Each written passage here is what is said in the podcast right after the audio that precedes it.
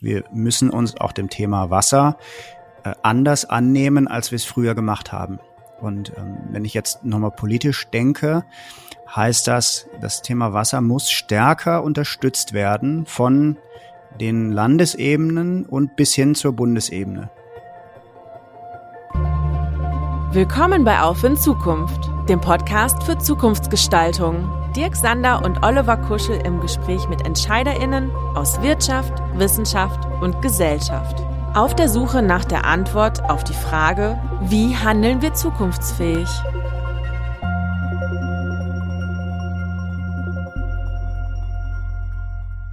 Wasser ist ein Come-Good, die Versorgung mit Wasser ein Menschenrecht.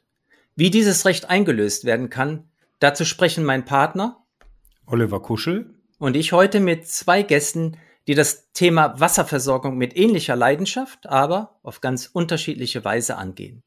Oliver, magst du unseren ersten Gast vorstellen? Ja, das mache ich natürlich gerne. In Mannheim wurde das Auto erfunden, das Fahrrad, der Traktor, das Spaghetti-Eis. Und es wird Zeit, dass mal wieder etwas Weltbewegendes aus Mannheim kommt, sagt unser erster Gast, der in Saudi-Arabien, Nigeria und Algerien aufwuchs und der sich nach seiner Rückkehr nach Deutschland als Teenager zunächst dem Musikgeschäft als Roadie und Crewboss für die Tourneebegleitung von internationalen Bands zuwendet. Als er entdeckte, dass er selber ein verdammt guter Sänger ist, gründete er eine eigene Band und erlangte nationale und internationale Bekanntheit als Mitgründer und Sänger der Söhne Mannheims. Nicht zuletzt ausgelöst durch das Elbehochwasser im Jahr 2002 wuchs in ihm die Erkenntnis, seine Popularität und Reichweite für das Sinnvolle und Gute einzusetzen. Durch seinen nimmermüden Einsatz der Initiierung und Durchführung von Benefits-Konzerten wurden auch die Vereinten Nationen auf ihn aufmerksam und ernannten unseren Gast zum UN Messenger of Truth, dem ersten und bislang einzigen in Europa. Im Jahr 2011 gründete er die Stiftung Water is Right, die mit der Botschaft Wasser ist Menschenrecht in zahlreichen Projekten Hunderttausenden von Menschen den Zugang zu sauberem Trinkwasser ermöglicht. Wir freuen uns sehr, dass er mit seinem neuen Startup ein Fellow-Team der Impact Factory ist und begrüßen mit großer Freude Rolf Stahlhofen in unserem heutigen Podcast. Herzlich willkommen, Rolf. Schön, dass du heute dabei bist. Schönen guten Tag, vielen Dank. Wir freuen uns, mit wir am Start zu sein. Unser zweiter Gast engagiert sich in vielfacher Weise beruflich für die Grundversorgung mit sauberem Wasser. Einigen ist er bekannt als Moderator des Podcasts Glas klar. Hier beleuchtet er und diskutiert er regelmäßig mit hochkarätigen Gästen aktuelle Themen und Problemstellungen der Energie, Umwelt und Klimapolitik. Wie verteilen wir Wasser gerechter? Was tut die deutsche Wasserwirtschaft gegen den Klimawandel? Und was gegen die Wasserknappheit in der Welt? Welche Auswirkungen haben Ereignisse wie der Krieg in der Ukraine auf die globale Wasserversorgung? Das sind nur einige Themen, denen der Wasserlobbyist in seinem Podcast nachgeht. Hierbei lässt er es aber nicht bewenden. Als aktives Beiratsmitglied des gemeinnützigen und unabhängigen Vereins Klimadiskurs NRW will unser Gast den Klimaschutz konkret voranbringen und gleichzeitig den Industrie- und Wirtschaftsstandort Nordrhein-Westfalen sichern. Für unseren Gast liegt die Wasserversorgung gleichermaßen in der politischen wie unternehmerischen Verantwortung. So wundert es nicht, dass der promovierte Völkerrechtler nach Stationen bei einem Energieversorger einer auf das Energierecht spezialisierten Kanzlei, einem Verband kommunaler Unternehmen und einer Unternehmensberatung sowie einer selbstständigen Rechtsanwalttätigkeit im Jahr 2012 zu einem kommunalen Wasser- und Energieversorger wechselte, wo er heute die Abteilung Politik und Verbände leitet. Herzlich willkommen, Dr. Arndt Bär, Leiter der Abteilung Politik und Verbände bei der Gelsenwasser AG. Schön, dass du bei unserem Podcast mitmachst, Arndt. Ja, vielen Dank, lieber Dirk. Ähm, vielen Dank, lieber Oliver. Freut mich sehr, dass ihr mich eingeladen habt hier und ähm, hier im Ruhrgebiet sagen wir Glück auf. Ja, Glück auf auch von unserer Seite. Wir starten mit Rolf. Rolf, ich habe es ja schon in der Einleitung erzählt. Ähm, du hast dich ja schon im Jahr 2002, glaube ich, ausgelöst durch einen unmittelbaren Kontakt mit einem Hochwasser, also mit zu viel Wasser dem Thema Wasser zugewendet. Zumindest ist das, äh, was man öffentlich lesen äh, darf. Vielleicht war es auch schon früher, aber da hat es begonnen. War das tatsächlich so oder wie ist das alles ins Rollen gekommen, dass du dich als Musiker für so ein dringliches Thema wie Wasser für alle Menschen einsetzt? Ja, ich bin als kleiner Junge in Saudi-Arabien, Nigeria aufgewachsen und ich, ich erinnere mich, als ich mit, ich glaube, 13 oder so nach Bayern zurückkam, habe den Wasserhahn aufgemacht und es kam sauberes und wirklich köstlichstes Trinkwasser raus. Und ich glaube, ich war die erste Woche nur unter diesem Wasserhahn gelegen und, und konnte es gar nicht fassen, dass man das trinken kann. Und habe mir da vorgenommen, wenn ich mal groß bin, dann will ich was machen. Und äh, dann bin ich erstmal unterwegs gewesen, habe erstmal auf der anderen Seite des äh, Rock'n'Roll-Business gearbeitet als Techniker und als Roadie und Tourleiter, wurde dann selber Sänger. Und äh, da war für mich eigentlich klar, dass man äh, die Musik auch nutzen kann, um auf Dinge hinzuweisen.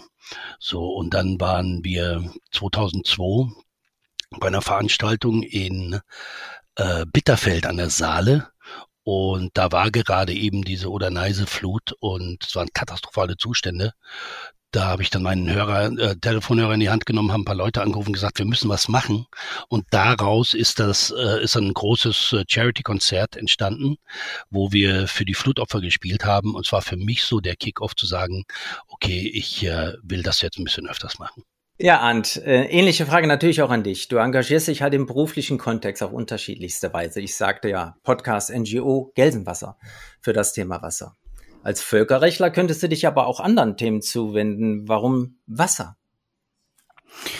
Ähm, das ist ähm, eigentlich so entstanden erst so die in, in den letzten zehn Jahren. Ich habe eigentlich in der Energiewirtschaft angefangen. Ich habe so klassisch, also ich habe Jura studiert damals. Du hattest es ja in der Einleitung gesagt. Ähm, da hatte ich noch nicht so richtig einen Plan, ähm, in welche Richtung ich eigentlich arbeiten will. Das wollte ich mir ehrlich gesagt auch noch alles sehr offen halten. Und im Rahmen des Jurastudiums habe ich dann ähm, habe ich dann genau das gemacht, was ich mir immer äh, geschworen hatte, nicht zu tun. Und zwar bin ich dann in dieselbe Branche wie mein Vater reingegangen, der in der Energiewirtschaft äh, sehr lange gearbeitet hat.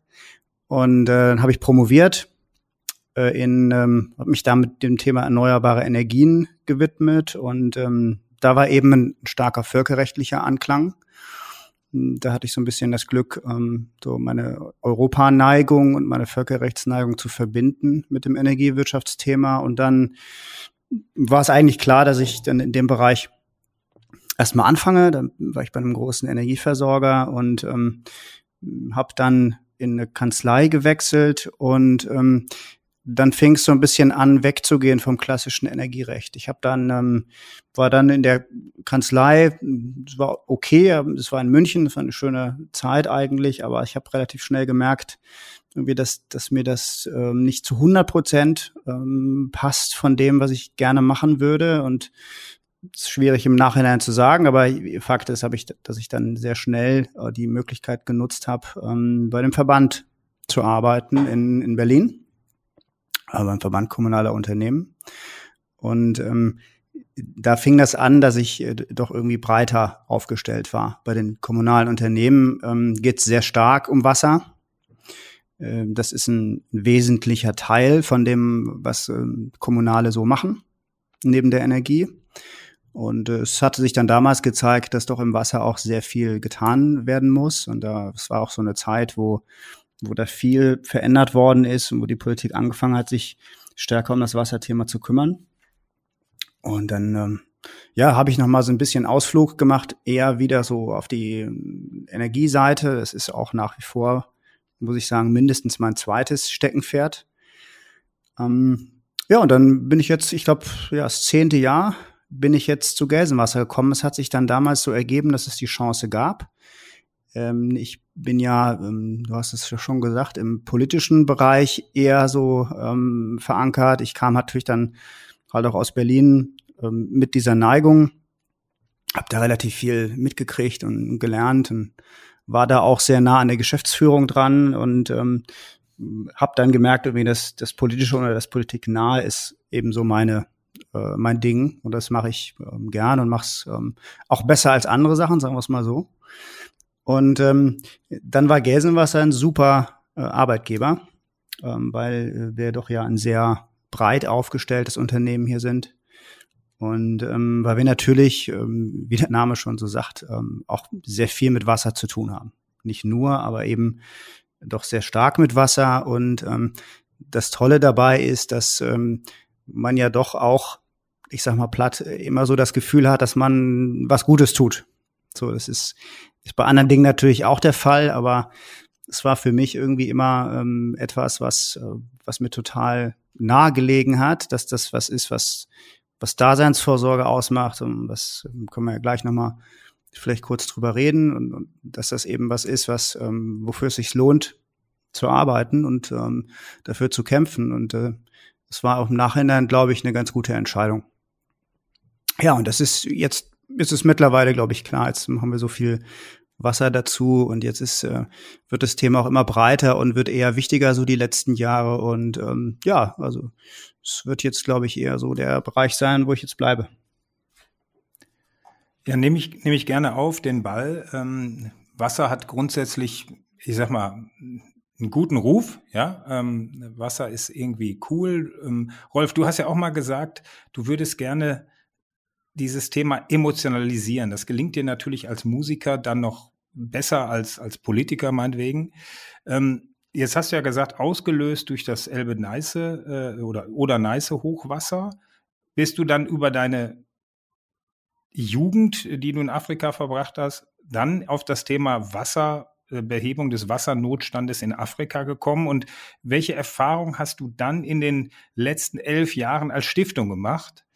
Das würde mich interessieren. Das ist ja auch kein Selbstläufer, unabhängig davon, ob man jetzt bekannt ist oder nicht wenn man äh, die Art, wie Wasser konsumiert wird, äh, verändern will oder sowas, dann muss man das meiner Meinung nach aus verschiedenen, äh, in verschiedenen Ebenen machen. Die Musik hilft natürlich dazu äh, oder ist ein, ist ein großer Teil, das zu emotionalisieren, aber wir brauchen natürlich auch die Wirtschaft und die Politik. Und ähm, bei mir war es jetzt erstmal so, ich habe äh, mein, Sängerkollege Udo Lindenberg kam irgendwann mal zu mir und sagte, ähm, dass er Schulen äh, in Mombasa und äh, Tansania betreibt und ob wir da nicht mal zusammen Wasserprojekte machen können. Das Gute ist, das hat uns erstmal ähm, die Möglichkeit gegeben, auch ein Learning Process zu haben, zu lernen, ähm, weil wir wollten nicht nur die klassischen Brunnenbohrer sein. Ich glaube, die Deutschen sind die Weltmeister im Brunnenbohren, sondern wir wollten auch wirklich gucken, wie kann man das denn äh, auch auch äh, langfristig auf die Beine stellen? Wie kann man hinten dran für die Kommunen ein Business Case machen, um einfach sicherzustellen, äh, dass sich das dann auch selber trägt. Äh, da hat, hat Udo an unserer Seite und also Arno Köster von der Udo Lindenberg Stiftung ähm, dann mit unserem Team. Wir haben einen wunderbaren Head of äh, Operation, den Karun König, den wir von der, der lange bei der UN gearbeitet hat und jetzt äh, wir das Glück haben, dass er bei der Stiftung ist. Und da war immer ganz, ganz wichtig, wie kann man vor Ort, also nicht einfach nur auftauchen und sagen, wir bauen jetzt einen Brunnen, sondern äh, wie kann man die komplette Community miteinander verbinden. Also was sind die Menschen bereit vor Ort zu tun? Äh, was sind denn überhaupt die Needs? Äh, ähm, wir haben festgestellt, auch bevor ich die Stiftung gemacht habe, war ich ja bei der UN Habitat unterwegs, auch in diesem Bereich äh, Wasser. Und ich hatte so manchmal da das Gefühl, dass wir mit Kanonen auf Spatzen schießen. Und ähm, das konnten wir dann so am Anfang, ähm, äh, konnten wir dann Dinge umsetzen, die jetzt alle noch wunderbar funktionieren. Ähm, und aber entlang des Weges haben wir einfach festgestellt, wir haben mit den Konzerten unsere Projekte finanziert. Ich glaube in den zehnten Teil. Also das heißt, wenn ich zehn Konzerte spiele oder mal einen großen Firmen-Event, dann kann ich zehn Prozent davon weggeben für meine Wasserprojekte. Aber man braucht natürlich auch das Know-how von Leuten vor Ort. Und ähm, ja, in den letzten zehn Jahren sind wir da richtig gut geworden und äh, freuen uns jetzt einfach nachdem wir zehn Jahre uns auch Zeit gelassen haben, das in äh, Deutschland vielen Leuten zu erzählen und zu gucken, dass man wirklich Gleichgesinnte findet, äh, um zu schauen, wie man das weiter verbessern kann. Wie kann man Wasser gerechter verteilen? Ähm, deswegen bin ich froh, dass ich mit äh, jemandem wie Arndt oder sowas jetzt zusammensitzen kann, weil das sind äh, Leute, die ich gerne, gerne zuhöre und mit denen ich mich gerne austausche. Das äh, ist ja ganz spannend. Äh, ähm, Rolf, du ähm, sagtest, dass dein Ansinnen, euer Ansinnen auch ist, äh, nicht wie ein klassischer Brunnenbohrer aufzutreten, was vielfach passiert, sondern aus dem ganzen Vorhaben auch Business Cases zu machen. Ähm, weshalb Business Cases und kannst du mal ein Beispiel nennen, wie das konkret äh, funktioniert? Und interessant ist ja, dass mit dem ahnt ein Vertreter ja eines Unternehmens, eines wirtschaftlich arbeitenden Unternehmens äh, dabei ist, äh, wäre ja interessant, was Arndt dann dazu denkt. Ja, also wir äh, machen das, äh, also wir haben das in der Vergangenheit haben wir das so gemacht, dass wir da, wo wir ein Wasserprojekt äh, ähm, initiiert haben, dass wir da auch immer einen Wasserkiosk mit anschließen, dass wir da Leute ausbilden, äh, Wassertechniker, die dann dort tätig sind äh, und sicherstellen, dass das halt dann auch alles äh, äh funktioniert. Ich meine, vorher haben wir uns Projekte angeguckt, die waren jahrelang geplant, ähm, irgendwo in der ländlichen Gegend in, in Kenia. Und da kam man dann hin und hat dann eine Wasserturbine gesehen, die seit zwei Jahren da stand, immer noch foliert und äh, dick Staub drauf, weil man einfach nicht gesehen hat, ups, da ist er noch, da, da braucht man ja Strom dafür. Also so, solche Geschichten. Ähm, und äh, was wir in unseren Projekten immer versuchen, ist, äh, wie gesagt, einen Wasserkiosk zu installieren, der dann betrieben wird von äh, Leuten vor Ort, die sicher, äh, die dann sicherstellen, dass mit diesem Geld nicht nur die Familie finanziert wird, sondern halt auch äh, die ganze Maintenance. Ähm, ein Beispiel, ein sehr, sehr gutes, ist in Bombolulu in Mombasa, ein ähm, Projekt, das wir ähm, mit der UN Habitat und der Udo Lindenberg Stiftung zusammen gemacht haben in der St. Joseph School of Hope. Da äh, ist ein Wasserkiosk, der äh, wir konnten Wasser rausgeben, das wirklich in einer, in einer sehr, sehr guten Qualität. Ähm, und normalerweise ist der Preis vor Ort ungefähr 20 Schilling für 20 Liter. Wir konnten das rausgeben für 8 Schilling äh, für 20 Liter. Äh, wie gesagt, in einer, in einer hervorragenden Qualität. Das hat dazu geführt, dass die Community, also die Municipals, die, die Wasserversorger vor Ort ihre Wasserpreise senken mussten. Ähm, also durch quasi durch, durch Referenzprojekte ähm, Menschen einzuladen oder Communities einzuladen, zu sagen, äh, äh, lass uns das zusammen weitermachen, lass uns das vor allen Dingen ausrollen.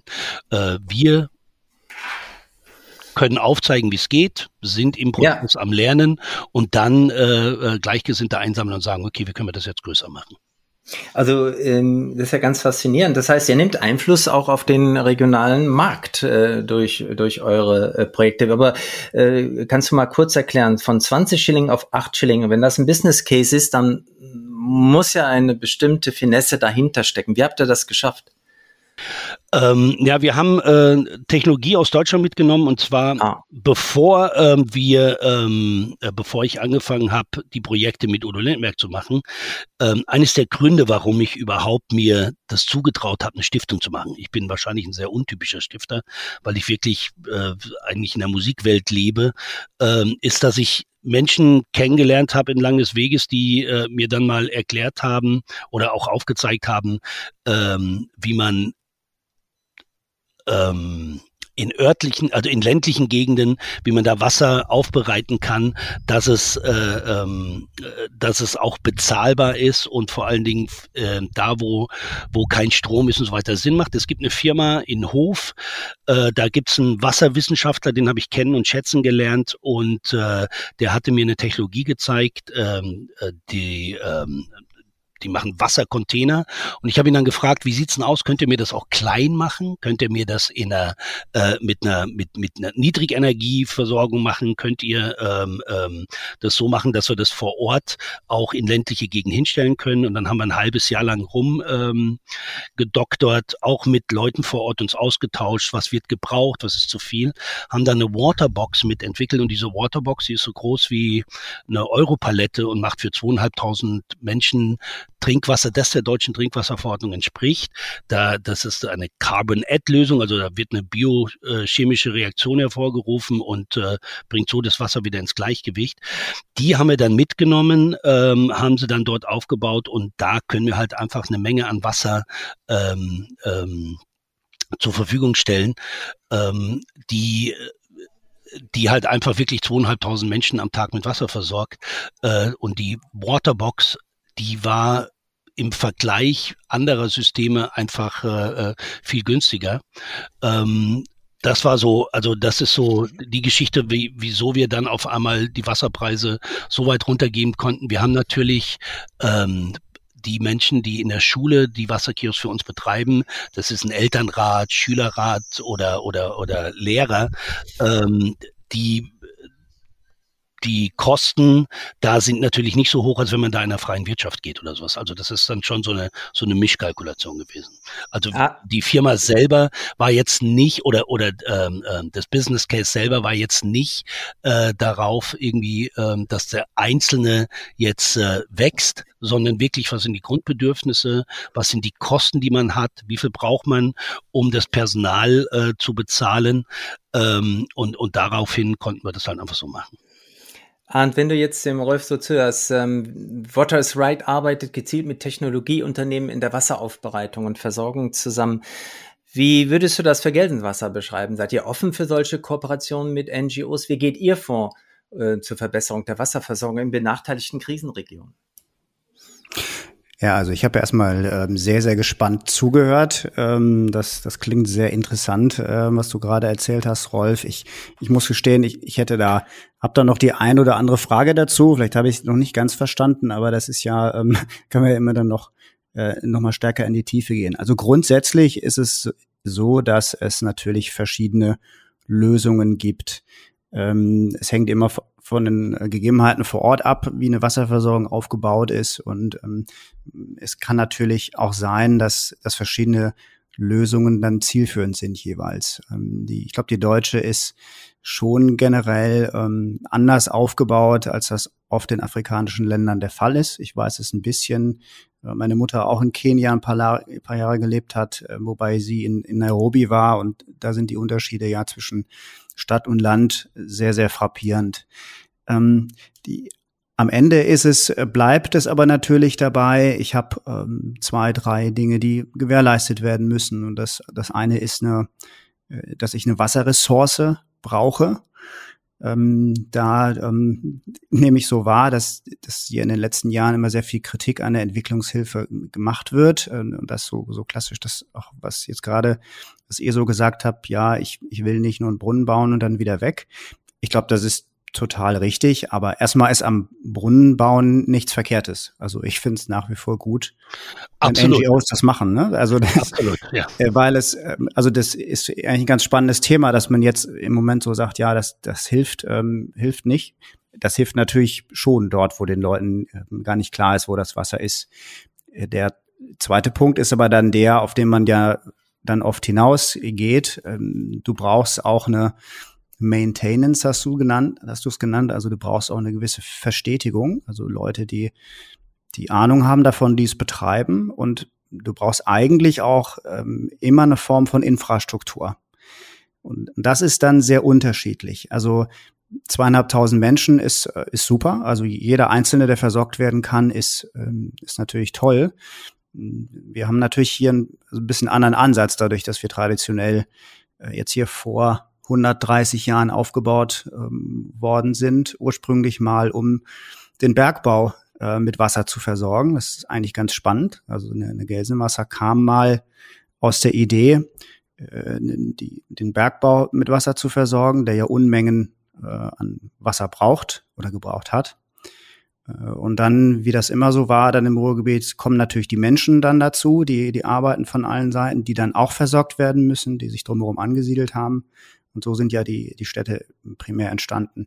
Also wir haben hier eine Infrastruktur hier, die im Moment drei Millionen Menschen versorgt, äh, roundabout. Und das ist natürlich was, ähm, da musst du schon ähm, ein sehr, sehr ausgefeiltes Leitungsnetz haben. Und wir machen es im Moment über äh, zehn Wasserwerke. Ähm, da ist auch schon einiges optimiert und zusammengelegt worden. Das waren mal, mal mehr, aber es ist immer noch so, dass etwa eine Million Menschen aus Haltern aus dem See versorgt werden, an dem man auch äh, wunderbar baden kann, muss dazu sagen, jetzt nach Corona wieder.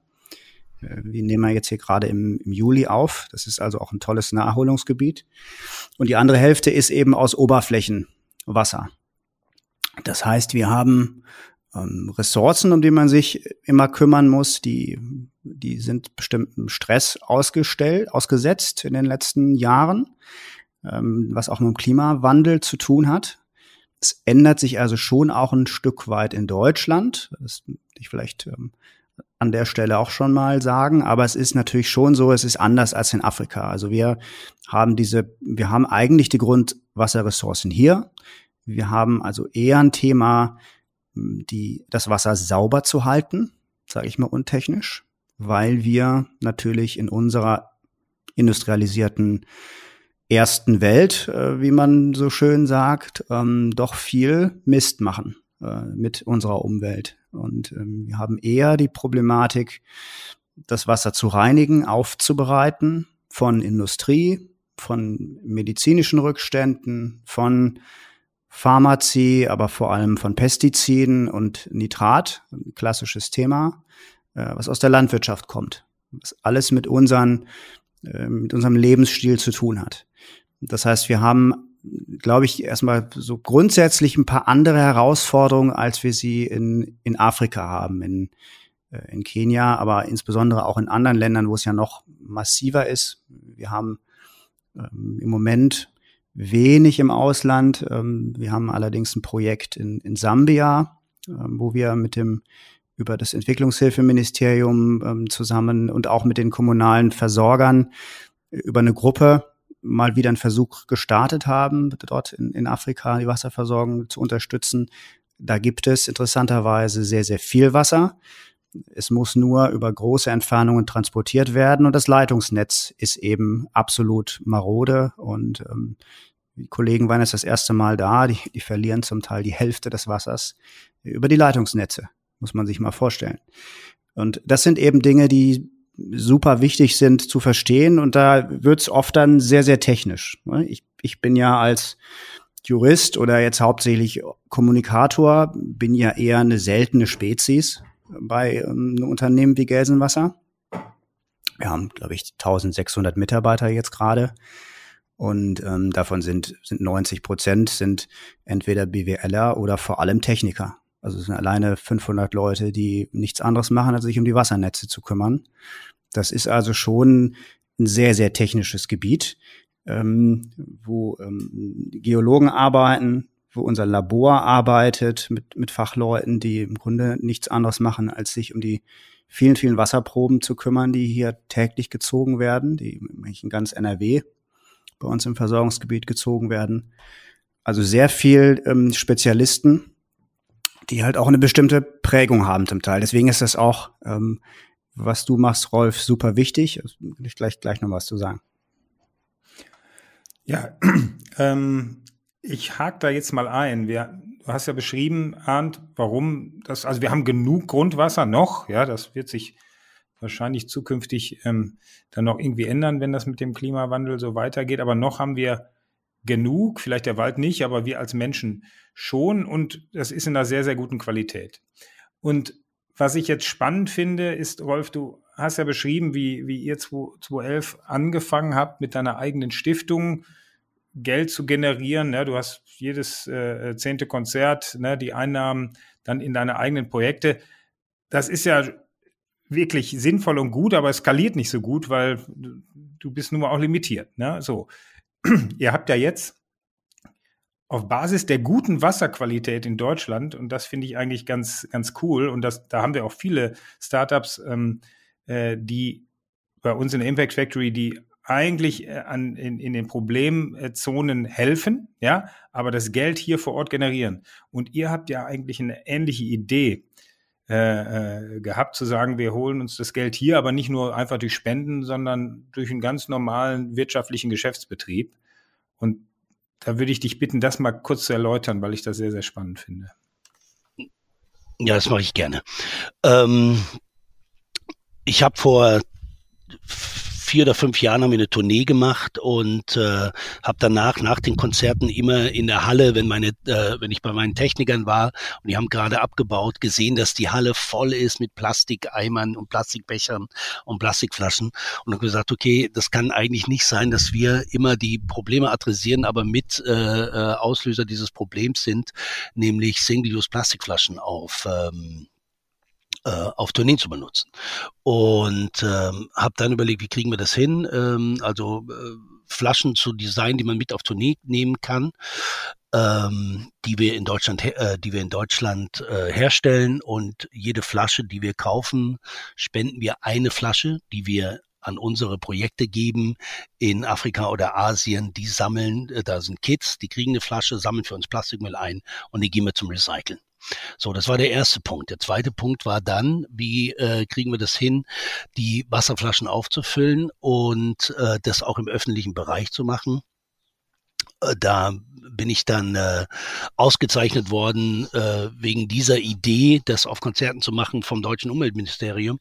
Ähm, kam dann aber in Deutschland dann gleich an das Problem, dass äh, du an öffentlichen, also zum Beispiel in Shoppingcentern oder wie auch immer, kein Leitungswasser ausschenken darfst, also muss es gefiltert werden. Dann haben wir uns hingesetzt und haben halt überlegt, okay, äh, wie können wir ähm, Wasserautomaten hinstellen, dieses Leitungswasser filtern, im öffentlichen Bereich äh, sprudelig, kalt zur Verfügung stellen und dafür einen Wert verlangen. Und dieser Wert, der stellt dann sicher quasi das Konzept äh, Drink Water, Give Water, dass jeder Liter, der in Deutschland die äh, Trinkwasser, der aus, aus, den, aus einer Leitung kommt, dass der irgendwo zehn Liter da ist, wo kein Wasser ist.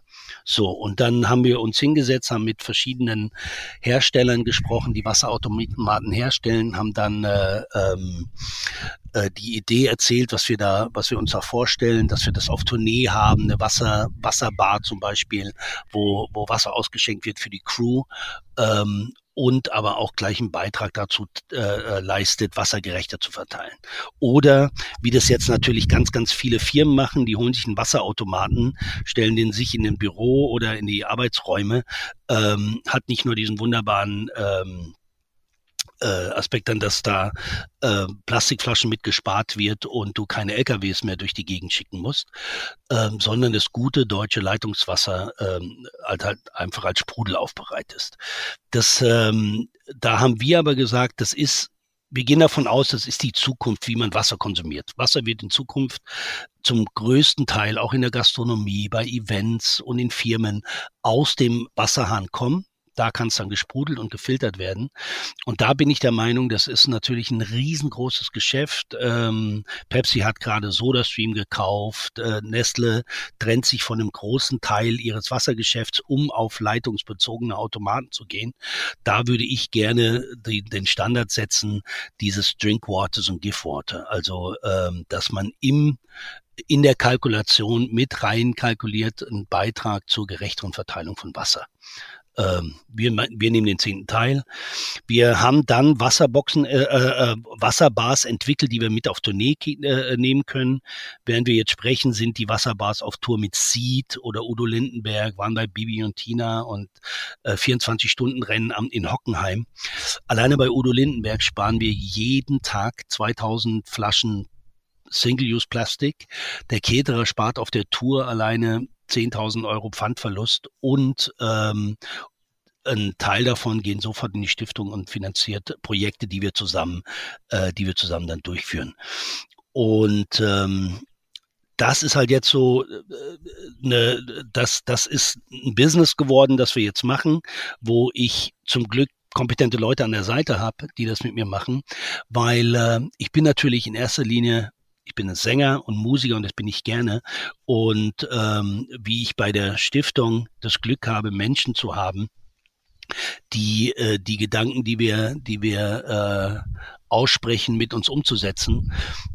Das wollen wir jetzt natürlich auch äh, in, in Deutschland machen, zu sagen, okay, es wird immer mehr, es werden immer mehr Wasserautomaten zur Verfügung gestellt lass uns das mit reinkalkulieren, dieses Drinkwater, Giftwater. Wie früher zum Beispiel bei, als es mit den äh, Kühlschränken losging und eine kleine Firma fing an, dass die FCKW-frei sein müssen.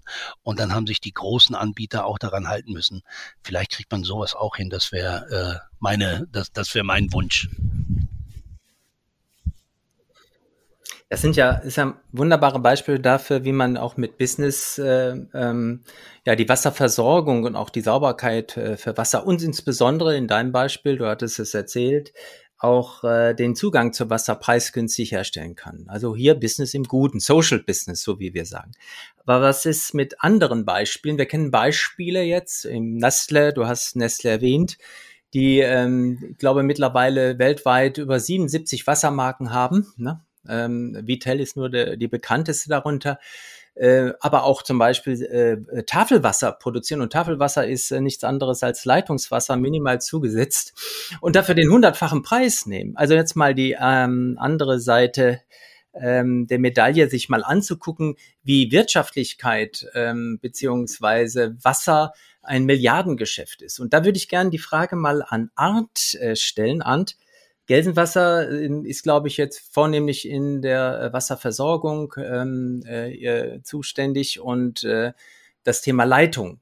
Ähm, jetzt gibt es ähm, natürlich im globalen Süden gibt es viele Beispiele dafür, ähm, wie ähm, da private Wasserwirtschaftsunternehmen ähm, die Leitungen marode werden lassen, nicht mehr investieren, um die Wirtschaftlichkeit und den Profit zu maximieren. Selbst im Berliner Senat ähm, gab es aus, äh, ich weiß nicht genau, wann das war, aber ähm, aus reiner Geldnot äh, die Entscheidung, die Wasserversorgung äh, für ein etliches Geld an ein privates Unternehmen oder an mehrere private Unternehmen zu vergeben, unter anderem RWE. Äh, was ist danach passiert? Ähm, der Wasserpreis ist gestiegen um etwa 15 Prozent und äh, die Investitionen in die Leitungen sind ausgeblieben. Wie stellt ihr euch äh, diesen Problemen zwischen Wirtschaftlichkeit und eben der notwendigen Versorgung der Bevölkerung? Ja, also das ist das ist ein super spannendes Thema. Ist, ähm, ich will vorher noch mal zwei drei Sätze zu dem ähm, erstmal zu dem Leitungswasserthema sagen, weil das echt ein zentrales im Moment gerade ist. Das ist eine Entwicklung in den letzten Jahren erst, die sich total positiv, ähm, die total positiv ist jetzt. Ähm, die, das Umweltministerium hat von sich aus auch ähm, in, in den letzten fünf Jahren ähm, deutlich stärker den, den Bereich Leitungswasser erkannt und die Bedeutung von Leitungswasser.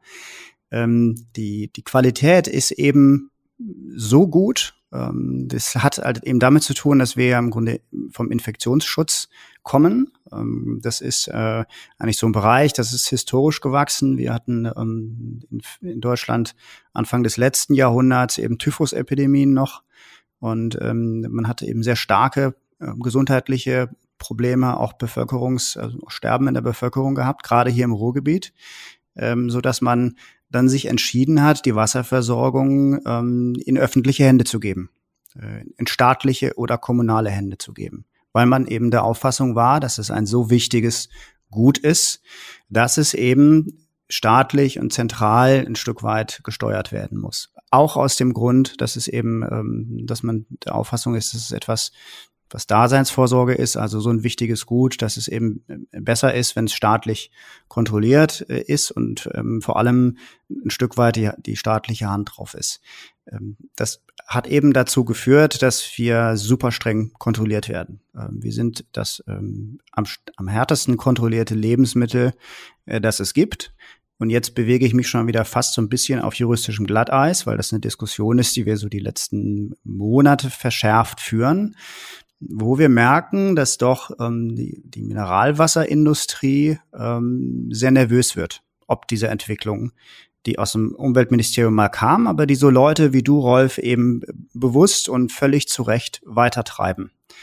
Wir haben auch einen Verein, ähm, den wir unterstützen, der heißt TipTap in Berlin. Die haben sich ähm, auch das Thema Leitungswasser auf die Fahne ähm, geschrieben und äh, gehen genauso wie du daran, äh, vom Ansatz her, dass sie sagen, hey, wir haben ein super gutes Produkt hier. Wir haben ein, ein tolles Lebensmittel, was übrigens ähm, ein Bruchteil von dem kostet, was im Mineralwasserflasche kostet. Äh, nämlich ähm, je nachdem, wie die Aufbereitung so aussieht, zwei bis, sagen wir, im schlechtesten Fall vier, fünf Euro für 1000 Liter. Ähm, das heißt, einen, einen absoluten Bruchteil äh, von dem, was für einen Kasten Mineralwasser zu bezahlen ist. Ich weiß aber, wie schwierig das ist, in der Bevölkerung so dieses Umdenken hinzukriegen, weil natürlich da gerade so im Mineralwasserbereich sehr große äh, Unternehmen unterwegs waren, die auch viel Werbung gemacht haben, dass viel Lifestyle äh, auch daraus gemacht wird, dass es mitunter immer noch schick ist, ähm, Wasser aus den Fidschis ähm, zu trinken, was da ähm, oder im, im, vom Himalaya, was vom CO2 her natürlich ein absoluter Wahnsinn ist, so ein Fläschchen dann hier rübergefahren wird. Aber das kriegen sie gar nicht so leicht aus den Köpfen raus. Und ähm, die, der Ansatz ist genau richtig zu sagen, Leitungswasser ist eigentlich etwas, was man für den täglichen Bedarf wunderbar trinken kann und was andere Dinge ersetzen können. Und da ist gerade eine, eine echte Diskussion entbrannt darum, weil ähm, es da natürlich auch um, um viel Konkurrenz geht, weil wir natürlich ja eigentlich ähm, ein öffentliches System sind, was eben, äh, wo ganz viel, ich sag mal, ganz viel Tradition dahinter steckt, auch ganz viel äh, Sicherheit und wir viel Vorschuss kriegen, was so Vertrauen betrifft bei den Menschen. Und das ist natürlich etwas, was, was anderen nicht so gut gefällt. Und es ist super, dass Leute wie, wie Rolf dann sagen, ich mache da was draus oder ich nutze meine, meine Möglichkeiten ähm, durch Bekanntheit, durch ähm, eben Kunst, Musik, um das sozusagen auch so ein bisschen vertrieblich dann zu nutzen, weil also das funktioniert ja nur, wenn das Produkt dahinter eben so top ist, wie es ist. Aber deswegen spricht ja nichts dagegen zu sagen, ich, ich nutze das, ähm, mach da ähm, eine Story draus, ähm, verkaufe Flaschen.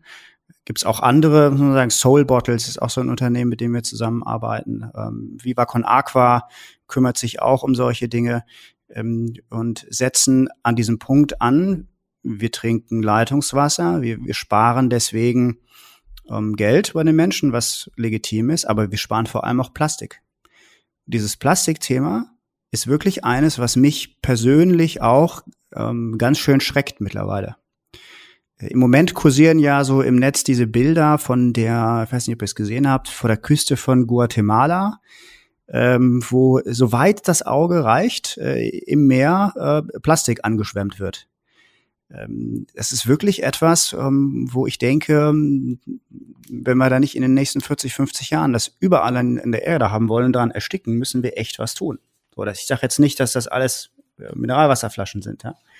Aber das sind eben so Sachen, die, glaube ich, bei den Menschen leichter funktionieren, die, die auch ähm, funktionieren, ähm, emotionalisiert zu werden, die, die, glaube ich, im, auch so ein bisschen im, im Kopf stärker hängen bleiben, als so eine äh, doch abstrakte ähm, Geschichte davon, dass eben so viel hinter der Wasserversorgung hängt, dass eben ähm, Pestizide rausgenommen werden, werden müssen, dass Leitungen gebaut werden müssen und so. Das ist eben so stark in den, im Kopf der Menschen verankert, dass das selbstverständlich ist, ähm, dass das den, den Menschen, wenn man so Umfragen macht, gar nicht klar ist, was das für ein Geschenk eigentlich ist.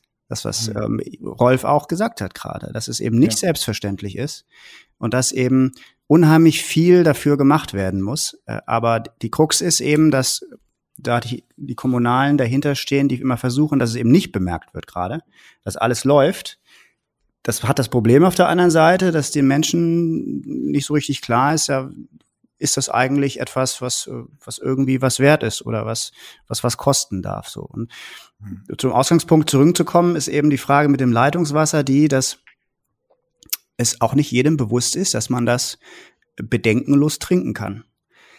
Also da bin ich so ein bisschen, äh, du hast gerade eben gesagt, Rolf, mit dem Filtern. Also ich weiß jetzt nicht genau, was eine Wasserkiosk kann man immer unterschiedlich definieren.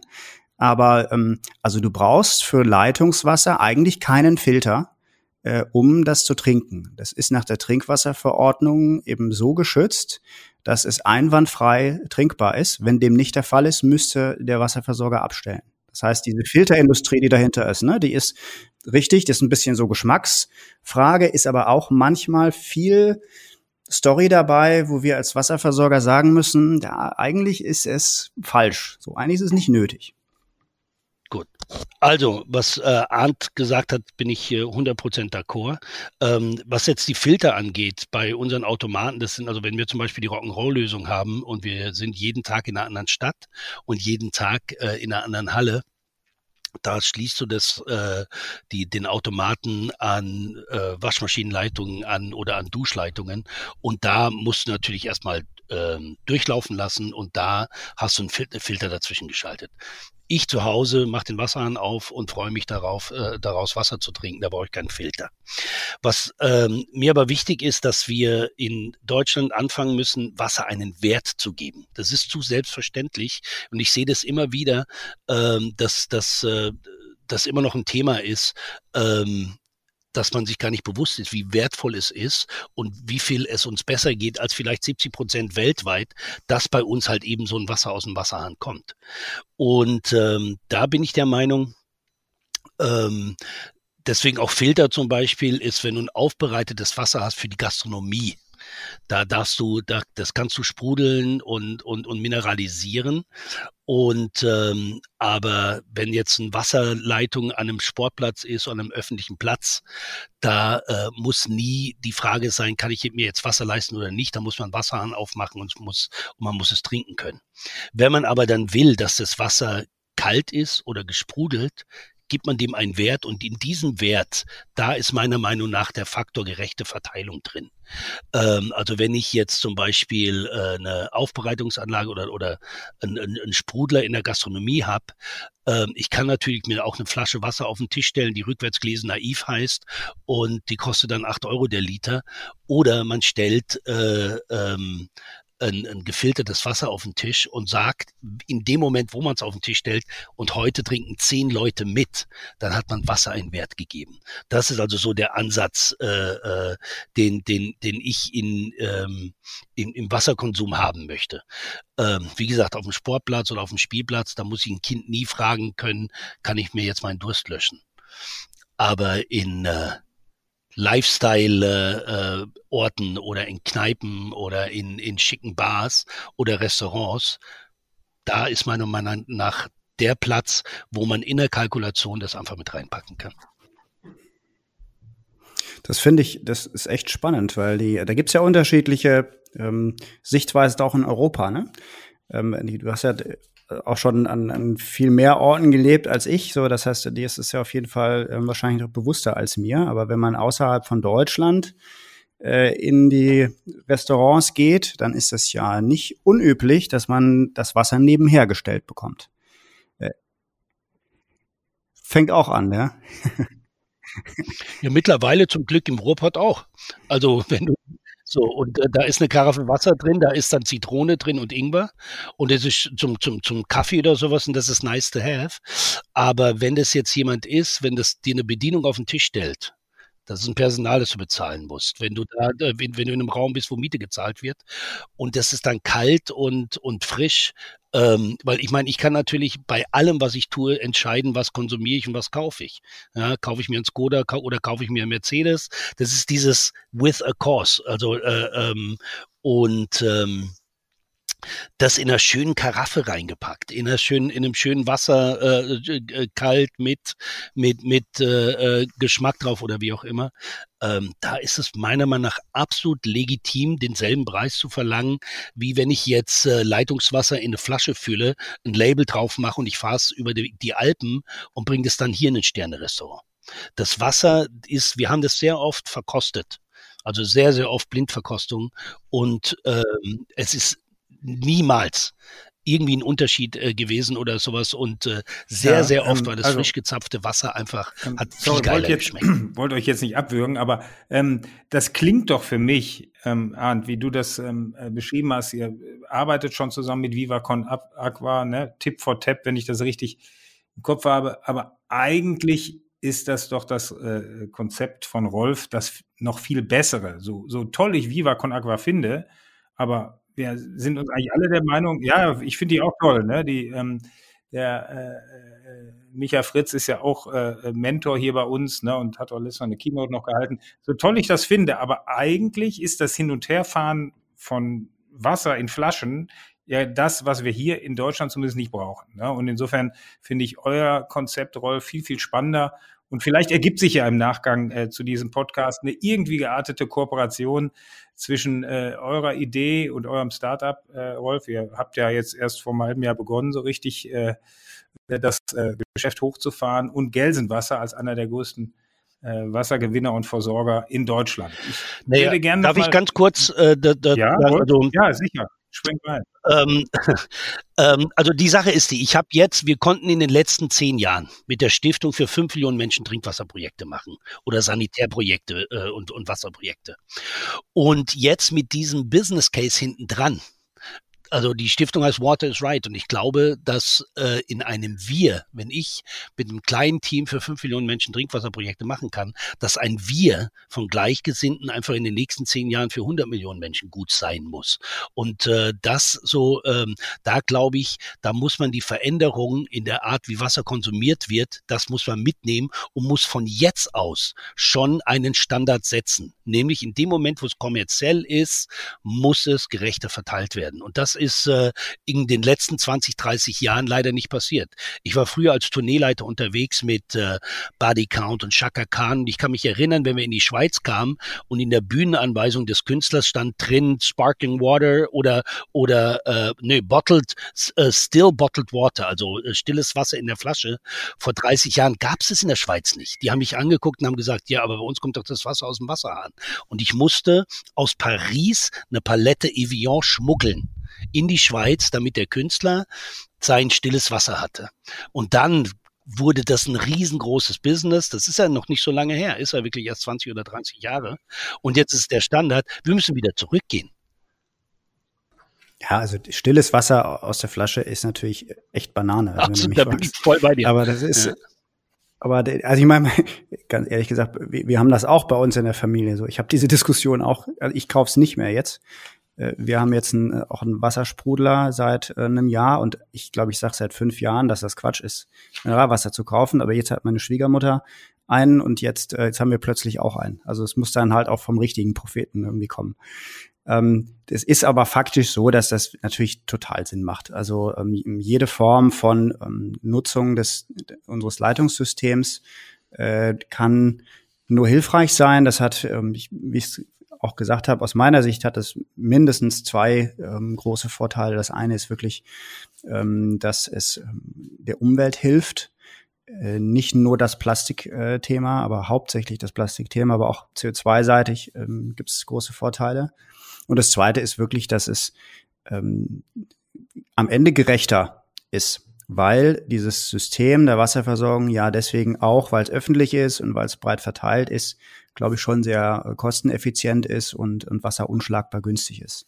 Also bin ich, ich bin grundsätzlich immer ein, großer äh, Fan von allen Möglichkeiten und Chancen, die es da gibt und ähm, lass uns sowieso auch hier nach, nach dem Podcast mal, äh, mal quatschen und uns angucken, ähm, wie man das ganze Thema nach vorne treiben kann. Es ist, ähm, ich verstehe es so, dass, dass ihr ja auch ein Stück weit guckt, dass sich das selbst wirtschaftlich trägt. Wir haben, also das wollte ich nur zur Unterscheidung sagen, ist, wir haben es ja bei uns so gemacht im Unternehmen, dass wir das bewusst trennen, dass wir eben den großen Teil haben, der jetzt das wirklich die klassische Wasserversorgung ausmacht, ähm, der eben ähm, ist, wie er ist, der einen Wasserpreis hat, der eine Technik hat, der geschützt ist und der sich natürlich dann am Ende auch ähm, wirtschaftlich trägt. Und den Teil, ähm, den wir machen, weil wir das als unsere gesellschaftliche Verantwortung sehen, weil wir ähm, auch eine regionale Verantwortung haben. Deswegen äh, auch machen wir auch relativ viel äh, Bildung und, Kunst auch im, im Ruhrgebiet, zumindest Kultur, Kunst, also kulturell im weitesten Begriff und ähm, machen diese internationalen Wasserthemen, ähm, wo, wo ich jetzt mal auch Viva Con Aqua, Aqua ansiedle, ähm, eben aus unserer Rolle heraus, weil wir sagen als Wasserversorger, hey, das ist das, was wir verstehen und das ist das, wofür wir stehen. Und es gibt eben außerhalb von Deutschland viel größere Themen, als wir sie haben.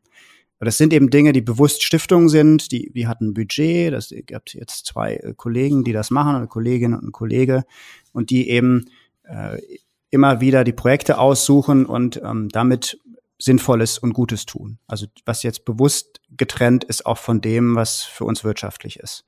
Das heißt aber nicht, dass wirtschaftlich sich tragende Lösungen jetzt was Schlechtes werden. Also das klingt für mich sehr sehr spannend und sehr interessant. Ja. Und äh, können wir gerne drüber reden. Ja, ähm, da würde ich gerne einhaken. Also du hast eben auch gesagt, ihr unterstützt diese Projekte wie Via Con Agua und, und durch die Stiftung.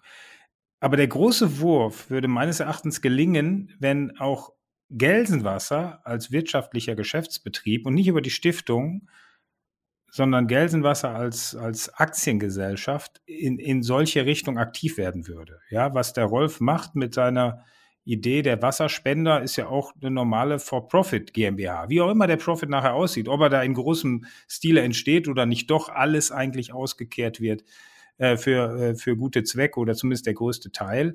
Und gerade diese Kombination aus wirtschaftlichem Agieren, ja, was dann oftmals viel besser skaliert als rein philanthropisches äh, äh, Aktivsein, ist ja eigentlich das, was die Königsklasse ist. Ne? Und deshalb fände ich es spannend, mal zu sehen, wie würde denn Gelsenwasser als, als wirtschaftlicher Player mit so einer Idee der Wasserspender zusammen agieren und nicht nur rein die Stiftung. Aber das nur mal dahingestellt.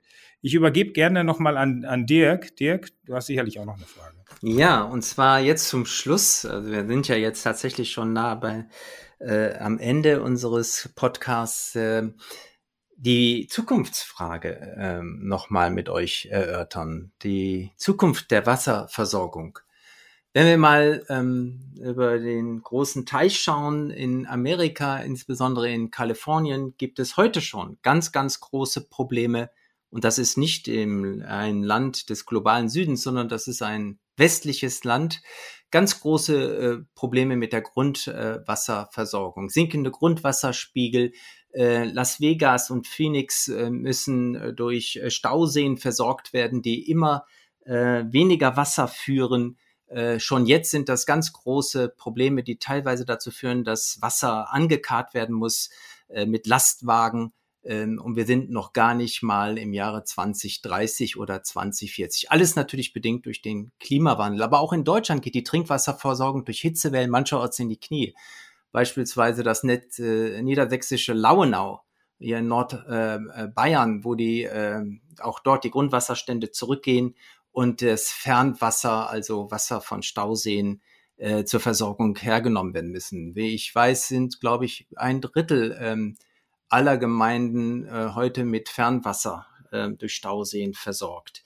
Wenn wir jetzt noch nach vorne gucken, der Klimawandel, wir brauchen nicht viel Fantasie, uns vorzustellen, dass selbst hier in Deutschland die Wasserversorgung in manchen Teilen, nicht in allen, vielleicht weniger in Nordrhein-Westfalen, aber in Bayern äh, zumal, aber auch, glaube ich, in Niedersachsen, ähm, dass da die äh, Wasserversorgung ein Riesenproblem wird, äh, geschweige denn äh, von den Ländern in, im globalen äh, Süden. Ähm, was äh, müsste jetzt die Frage an euch beide eben in euren unterschiedlichen äh, Bereichen wo ihr unterwegs seid. Was müsste, wie stellt sich Gelsenwasser auf diese künftige Entwicklung ein? Gibt es heute schon äh, Lösungen, die in der Schublade sind? Oder sprichst du, Arndt, ja gerade auch hier in der, äh, in dem ähm, Stakeholder ähm, Forum ähm, zur, ähm, zum Thema Wasser ähm, in, äh, in äh, NRW äh, mit den beteiligten anderen ähm, ähm, Stakeholdern und ähm, Rolf, ähm, wie, ähm, wie nimmst du das wahr? Ähm, da ist die Zukunft ja schon Gegenwart. Wer fängt an? ja. Arndt, willst du anfangen? Ah, nee, ist, ist, mir egal, kann ich gerne machen. Also es ist, ähm, es ist natürlich ein, ein Riesenthema. Äh, und ähm, die Kalifornien äh, und der Colorado River und das, was um Las Vegas rum passiert in die Region, ist natürlich das, das eindrücklichste Beispiel. Äh, vor, ähm, ich glaube, vor zwei Jahren ist Südafrika um die Welt gegangen. Ähm, nur wir müssen leider gar nicht so weit gucken im Moment. Es ist so genauso wie du sagst. Wir haben auch in Deutschland mittlerweile Regionen, die wirklich Wasserknappheit haben. Ich bin selber noch ähm, groß geworden mit dem Satz, Deutschland ist ein wasserreiches Land. Und äh, auch vor ein paar Jahren haben wir ehrlich gesagt nur ähm, politisch äh, über Qualitätsthemen diskutiert. Also die ganze Frage, ähm, wie kriegen wir das Wasser äh, sauberer, wie kriegen wir es, ähm, kriegen wir die, die, ähm, die Versorgung gewährleistet, wie kriegen wir die Verursacher ähm, stärker an die Kandare, dass, dass auch ähm, sich da was tut, äh, ist ein riesen abendfüllendes Thema für sich. Das war eigentlich dasjenige, was uns immer ähm, interessiert hat. Jetzt ist es aber schon so, dass wir nicht nur die letzten zwei Sommer äh, hatten, die, ähm, die deutlich zu trocken waren. Letztes Jahr ist ein bisschen eine Ausnahme, aber vor allem die zwei Jahre davor. Sondern wir hatten jetzt zehn ähm, Jahre hintereinander, die aus Sicht der Hydrologen, also die Leute, die sich mit um Wasser kümmern, deutlich zu trocken gewesen sind. Und mittlerweile sickert das auch durch bis in die Öffentlichkeit rein, dass ähm, wir sinkende Grundwasserstände haben und dass wir auch im Oberflächengewässer, also das, was Seen und Talsperren sind, weniger Wasser haben, als wir es früher hatten. Und ähm, die, die Prognosen sind unterschiedlich. Ähm, es, es, gab diese Prognose von dem Satellitensystem, was gesagt hat, in, in 20 Jahren ist Deutschland, äh, hat Deutschland ähm, fast die Hälfte des Wassers verloren. Da sind wir ein bisschen kritisch. Das halten wir ähm, für ähm, überzogen, was da äh, gesagt worden ist. Aber die Tendenz ist absolut eindeutig. Wir müssen uns auch dem Thema Wasser äh, anders annehmen, als wir es früher gemacht haben. Und ähm, wenn ich jetzt nochmal politisch denke, heißt das, das Thema Wasser muss stärker unterstützt werden von den Landesebenen und bis hin zur Bundesebene. Äh, die Kommunen und die Wasserversorger, wir sind zuständig. Das funktioniert auch noch hervorragend, aber es ist äh, überhaupt keine, keine Schuld von demjenigen Wasserversorger, sondern es sind einfach Gegebenheiten vor Ort, die dazu führen, dass es mittlerweile nicht mehr selbstverständlich überall ist. Ähm, du hast das Beispiel Unterfranken genannt. Oberfranken ähm, wird Nürnberg und Würzburg werden sowieso über Staudämme nur versorgt. Aber es gibt die ersten Fernwasserversorger, die sagen sie, ähm, sie sind kurz davor, ausverkauft zu sein. Also keine Gemeinde mehr anschließen. In Baden-Württemberg ist es schon so, dass, dass Gemeinden im Grunde abgewiesen werden, wenn sie sagen, wir möchten uns an die großen Leitungen anschließen lassen. Frankfurt, die Region westlich von Frankfurt ist ein bekanntes Beispiel. Die Metropole Frankfurt wächst äh, und zieht unheimlich viel Wasser aus, ähm, aus der Region drumherum, aus dem hessischen Ried, wo mittlerweile schon Diskussionen sind, ähm, wie man das machen soll, dass die Gemeinden dort äh, nicht austrocknen, sage ich jetzt mal unkritisch. Und wir in NRW, du sagst es richtig, es ist, glaube ich, schon genauso. Wir haben tendenziell in Nordrhein-Westfalen in den meisten der Regionen eher kein Problem. Wir sind relativ wasserreich. Aber es gibt in Ostwestfalen zum Beispiel auch Regionen, äh, ist kein Geheimnis, da wo wir auch Versorger sind, äh, gibt es einzelne Kommunen, die in den letzten Jahren immer mal wieder ähm, Verordnungen ausgesprochen haben. Und das heißt nichts anderes, als dass sie ihren Bürgern untersagt haben, zu bestimmten Zeiten und für bestimmte Nutzungen Wasser zu nutzen. Das sind ja die ersten Vorboten, die einem zeigen, es muss dringend was gemacht werden. Und ähm, die, die Lösungen dafür sind da. Äh, es gibt verschiedene Möglichkeiten. Man kann sicherlich ähm, stärker auf Regenwasser setzen. Man kann bewusster mit dem Wasser umgehen. Man kann sicherlich auch an der einen oder anderen Stelle Wasser sparen. Aber das sind alles Peanuts und kleine Lösungen dazu, dass wir einfach es schaffen müssen, Wasser von dort, wo es ist, in andere Regionen auch zu transportieren.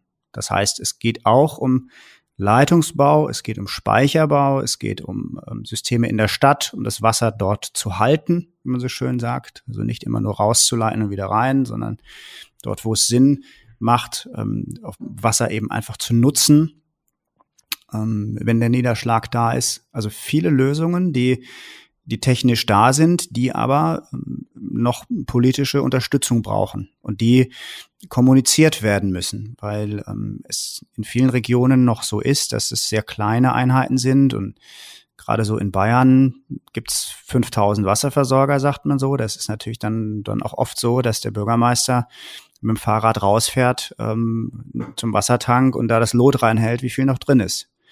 Ähm, das wird schwierig wahrscheinlich in Zukunft. Und das heißt aber auch, dass wir politisch ein Verständnis dafür brauchen. Da bin ich total bei Rolf, dass Wasser was wert ist. Ähm, das heißt aber nicht nur, dass wir darauf achten, sondern auch, dass wir politisch Aufmerksamkeit dort reinschieben. Bis hin zu Unterstützung, ähm, Genehmigungen, muss nicht Förderung sein immer, aber natürlich auch da, wo Förderung ist. Innovation, um solche Lösungen, wie auf die Rolf auch setzt, stärker auszubauen. Das sind alles Dinge, die wir erst in den letzten Jahren so richtig lernen müssen, zumindest in der Politik, gemerkt haben jetzt, hoppla, das ist nicht so, dass das ähm, kein Problem ist. Die Wasserversorgung ist die, die erste Branche, die vom Klimawandel richtig betroffen ist. Wir merken das jetzt. Die Klimaanpassung ist kein Thema, was in fünf bis zehn Jahren irgendwie zu tun ist. Wir sagen, CO2-Werte messen wir immer so an 2035, 2040. Nee, wir müssen jetzt die nächsten Jahre uns massiv darum kümmern, dass die Wasserversorgung steht. Rolf, letzte Wort ist bei dir und dann macht Dirk nochmal der Wrap-up. Also ähm, ich bin ja der Meinung, dass die Zukunft des Wassers muss dezentral sein. Also ähm, wir haben eines der großen Probleme ist, dass wir äh, Wasser eben von weit her holen müssen. Ähm, bin aber der Meinung, es gibt, äh, also wenn das West Menschenrecht äh, Wasser, muss auch die Menschenpflicht sein, der Zugang zur vorhandenen Technologie zu geben. Es gibt viele neue innovative Möglichkeiten äh, und die müssen, die müssen nutzbar gemacht werden. Ähm, äh, Wasser muss bezahlbar sein und wenn bezahlbar null ist, dann muss es vielleicht an anderen Orten ein bisschen mehr kosten. Also vielleicht muss dann meine, mein, mein Steak, das ich gerne esse, zwei Cent mehr kosten oder, oder mein Drink vielleicht einen Cent mehr, damit es bezahlbar sein kann. Ähm, wir haben, also es gibt in Bayern gibt es ein paar Kommunen, äh, die ich mir angeschaut habe, die dezentralisiert ihre eigene Wasserversorgung machen und es funktioniert wunderbar. Und ich glaube, da muss eine Zwischenlösung sein. Es gibt natürlich für Regionen, wo viele Menschen sind, da, da muss Wasser von weit her geholt werden. Aber ähm, Deutschland ist ein großes Land es, und, und da muss meiner Meinung nach viel mehr mit Dezentralisierung gearbeitet werden. Aber das ist eine Geschichte, da bin ich gerne ein Lernender und da setze ich mich auch gerne nochmal mit Arndt hin äh, und, und ähm, schaue mir das weiter an. Die Welt, äh, die, man sieht, dass das Klima immer wärmer wird. Ich bin der Meinung, man muss, man muss in den Städten selber äh, einen, einen Wasserzugang gesichert haben. Wir haben hier in Mannheim, äh, wird immer wunderbar von der Agenda 2030 geredet. Wir haben keinen einzigen öffentlichen Wasserzugang in Mannheim. Hm. Äh, irgendwo einen im Park, der immer zu ist, weil, äh, ähm, weil der örtliche Versorger das nicht freigibt. Ähm, da muss man, ich glaube, da muss man mehr aufstehen und sagen, passt auf, gibt uns mal wieder auf äh, den Zugang in der Stadt. Wasser ist Leben. Wasser ist auch ein Menschenrecht und damit Teil der politischen Verantwortung von Kommunen und Regierungen. Welchen Beitrag privatwirtschaftliche Initiativen und Unternehmen für eine lebenserhaltende, gesunde und gerechte Wasserversorgung leisten, davon berichteten ganz eindrücklich und emotional Rolf Stahlhofen, Gründer von Water is Right und Arndt Bär, Leiter Politik und Verbände bei Gelsenwasser. Ähm, ich nannte meine Welt Erde, aber ich dachte eigentlich müsste sie Wasser heißen. So endet äh, die Geschichte des Wassers von Maya Lund. Ja, unsere Erde ist eigentlich Wasser. Und damit entlasse ich euch mit dem herzlichsten Dank. Das war eine sehr, sehr tolle, ähm, ähm, war ein sehr toller äh, Dialog mit euch zu einem unserer zentralsten Themen überhaupt. Vielen Dank, hat großen Spaß gemacht. Danke euch beiden für die Einladung. Vielen Dank fürs Zuhören. Wir nehmen wieder spannende Einblicke mit in die Heimat der Zukunftsmacher. Schreiben oder sprechen Sie uns gerne an unter redaktion.aufinzukunft.de. Bis zum nächsten Mal.